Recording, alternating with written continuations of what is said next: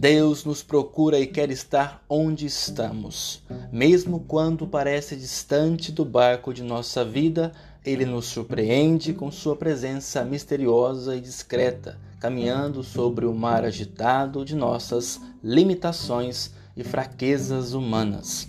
Contudo, apenas pela fé é possível descobrirmos o valor e o poder da força de Deus em nós. Apoiemo-nos sempre mais na misericórdia e no amor de Deus em todas as horas.